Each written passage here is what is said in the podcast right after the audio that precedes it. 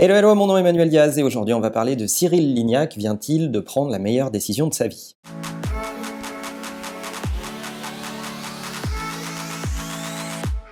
Vous l'avez peut-être vu dans l'actualité, Cyril Lignac a décidé de ne plus avoir de restaurant étoilé, de rendre son étoile. C'est une fronde qui a commencé il y a déjà bien longtemps et d'autres euh, chefs ont décidé de rendre leurs étoiles. C'est le cas de Sébastien Bras, par exemple, qui a décidé de rendre ses étoiles, mais également d'autres chefs qui ont décidé de se retirer des guides ou de la compétition du Michelin. Pourquoi, à un moment, on décide de se couper de quelque chose qui vous amène beaucoup de notoriété et finalement pas mal de business également? Dans le cas de Cyril Lignac, c'est intéressant parce que ce chef ayant démarré à la télé, il l'a beaucoup exprimé dans pas mal d'interviews euh, d'ailleurs, ça a rendu les choses un peu compliquées pour lui, pour être reconnu par le monde de la gastronomie. Le monde de la gastronomie lui a beaucoup reproché d'avoir fait de la télé en premier et d'avoir d'abord acquis de la notoriété avant d'avoir gagné ses lettres de noblesse. Il décide pourtant de rendre cette étoile. On peut se poser cette question de pourquoi fait-il cela? Pourquoi d'autres chefs font cela? Dans beaucoup de cas, c'est le fait de perdre le client de vue qui rend ces chefs euh, finalement euh, assez amer sur cette distinction que pour autant tout le monde reconnaît comme absolument euh, légitime. Il n'y a pas de problème de légitimité. on sait très bien que dans le Michelin, il y a des établissements qui, sont, qui sont bien scorés, bien évalués par des inspecteurs. Mais justement, le problème est là, c'est qu'au bout d'un moment, on finit par ne travailler que avec la notion de l'inspecteur peut être dans la salle tous les jours. Ça arrive dans plein de business, c'est arrivé au vin par exemple. Euh, dans le vin, euh, il y a plein de producteurs de vin qui voulaient absolument être dans le par et être euh, reconnus par ce guide, le guide par. Tant et si bien qu'on a parlé de parkérisation du goût des vins, c'est-à-dire que certains producteurs de vin fabriquaient des goûts qui, on le sait, étaient appréciés des gens qui travaillent pour le guide par cœur. Au final du final, ce qui se cache derrière la décision de Cyril Lignac, c'est de revenir à un marketing réel, à un marketing tourné vers son client. C'est une décision très courageuse qu'a fait Cyril Lignac parce que finalement, elle va peut-être l'atteindre dans le volume de trafic qu'il va avoir dans son restaurant, peut-être qu'il y aura moins de clients, peut-être qu'il y aura moins d'étrangers qui se fient à ce guide pour choisir l'établissement et peut-être pas. Je pense en fait que c'est la décision la plus moderne qui peut être prise par un chef aujourd'hui. Derrière cela se cache la question de ce qu'on appelle le business intermédiaire. Le business intermédiaire, il vient du XXe siècle. Le guide Michelin, sur quoi a-t-il fondé son succès?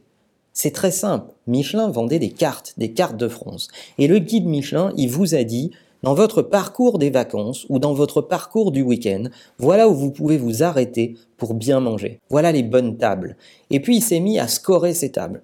Et puis il s'est mis à inventer un scoring qui était propre à Michelin, les étoiles. Et il s'est mis à les attribuer. Dans un monde où la seule possibilité d'avoir ces informations, c'est d'acheter le guide Michelin, eh bien, ça crée une énorme notoriété, ça crée beaucoup de ventes sur les guides Michelin et ça crée beaucoup de trafic dans les restaurants qui sont cités dans le guide. Alors vous me voyez venir, on est au 21e siècle. Est-ce que le guide Michelin d'aujourd'hui, c'est pas TripAdvisor ou c'est pas Google Maps? Bien aujourd'hui, de plus en plus, les gens recherchent beaucoup plus dans Google que dans un guide Michelin.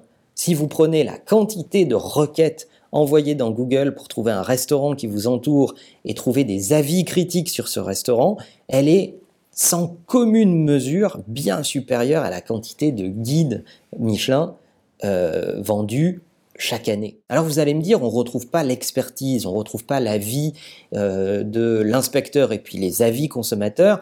Je m'y fie, mais je peux aussi m'en méfier. Ils sont peut-être orientés ou ils ont peut-être été achetés par le restaurateur. C'est pour ça d'ailleurs que pour répondre à ces questions, il y a des plateformes d'intermédiation, il y a des avis consommateurs vérifiés, il y a maintenant des, plateformes comme Trustpilot ou d'autres qui permettent de s'assurer que euh, la vie consommateur qu'on lit est réelle. Donc on est en train de passer d'un business qui était intermédiaire, votre relation entre le restaurant et le consommateur, passer par un intermédiaire qui était le guide Michelin.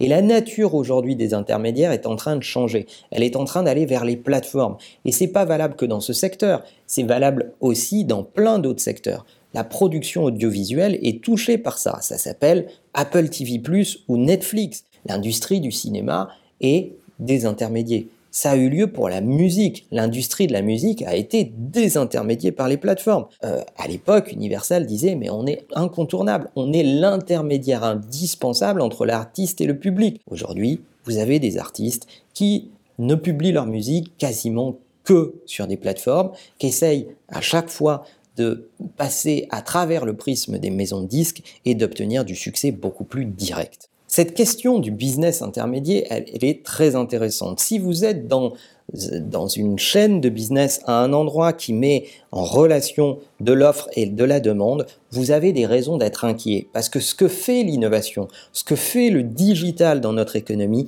c'est qu'il désintermédie les relations. La technologie prend la place des intermédiaires. Aujourd'hui, vous allez trouver des tonnes de, consommateurs qui s'y connaissent très très bien en photo ou en télé ou en n'importe quel type de domaine et qui vont spontanément partager leur avis. Pour certains d'entre eux, ils sont même devenus des influenceurs, ils sont devenus des youtubeurs, devenus des instagrammeurs, ils partagent leur expertise avec d'autres en restant des consommateurs, en restant authentiques comme des consommateurs pour la plupart d'entre eux, et euh, ça désintermédie la relation entre le consommateur et la marque. Alors oui, derrière la décision de Cyril Lignac, il y a finalement une tendance marketing qui est souvent sous-évaluée, qui est cette fameuse désintermédiation et qui est euh, aujourd'hui accélérée par l'arrivée de l'innovation et des technologies. Et si on réfléchit pour demain, ça risque encore profondément changer. Parce que si vous imaginez les interfaces vocales, le fait que vous allez pouvoir parler à une enceinte connectée ou dans votre voiture, vous allez pouvoir poser une question à votre voiture qui va vous guider vers l'endroit le plus approprié que vous recherchez, l'équation est encore différente. Parce que dans une interface vocale, vous n'avez pas une page web de résultats avec 30 ou 40 résultats comme un Google Search Result. Vous avez un, deux, trois résultats, mais votre interface vocale, elle ne peut pas vous parler ou vous, lister pendant 10 minutes les options. Donc ça va être la guerre à être celui qui va être le mieux ou le plus proposé par l'interface vocale. Alors je ne sais pas comment vos habitudes ont changé vous-même. Est-ce que vous continuez à utiliser des experts intermédiaires qui vous donnent des conseils? Est-ce que vous avez plutôt glissé vers YouTube, les influenceurs que vous, euh, que vous essayez de suivre pour avoir un avis éclairé sur euh, certains produits ou services Ou est-ce que vous êtes encore à l'ancienne à acheter le guide Michelin et à vous balader avec votre guide Michelin? Ça serait intéressant d'avoir votre avis dans les commentaires. Et en attendant, n'oubliez pas que la meilleure façon de marcher, c'est de vous abonner. À bientôt.